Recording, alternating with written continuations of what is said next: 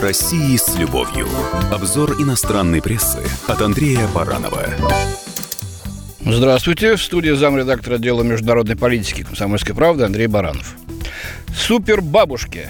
Так назвал свою публикацию в немецкой газете «Франкфуртер Руншау» ее московский корреспондент Штефан Шоль. Российские пенсионерки работают за двоих, занимаются огородом и кормят своих внуков. Их значение для экономики и общества вряд ли можно измерить, пишет он. Он побывал в Твери и встретился с 69-летней пенсионеркой Ларисой Ивановной Новиковой. Она одна из 46 миллионов российских пенсионеров и одна из почти 10 миллионов пенсионеров, которые продолжают работать. Две трети российских пенсионеров, сообщает корреспондент, женщины. Лариса говорит, что ее пенсия в 17 тысяч рублей, это Тверь, ей без проблем хватает на жизнь. При этом, отмечает Шоль, даже в Москве средний размер пенсии превышает прожиточный минимум лишь на 24%.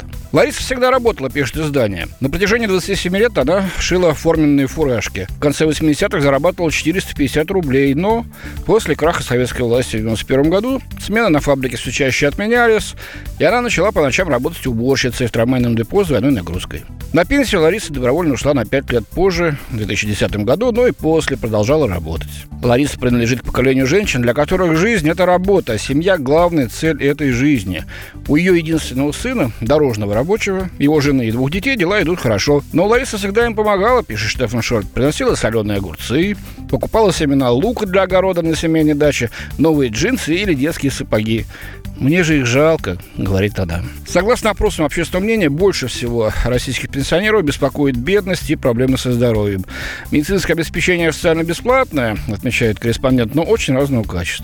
На Мальорке российские пенсионеры зимуют вряд ли, продолжает журналист. Лариса тоже никогда в жизни не думала о поездке за границу. Российские пенсионерки видят свое счастье в альтруизме. Мы люди старой, жесткой закалки, поясняет она. Мы привыкли работать за двоих. В глобальном пенсионном индексе 2018 года, оценивающем качество жизни пенсионеров Россия заняла 38 место из 43, отмечает Фукрат Раджао. Однако, согласно опросам, счастливыми себя считают 45% российских пенсионеров. И две трети российских пенсионеров, которые параллельно еще и работают, говорится в статье. Вот такими предстали наши бабушки в глазах немецкого журналиста. И неясно, чего в его оценках больше – сочувствия, уважения или удивления.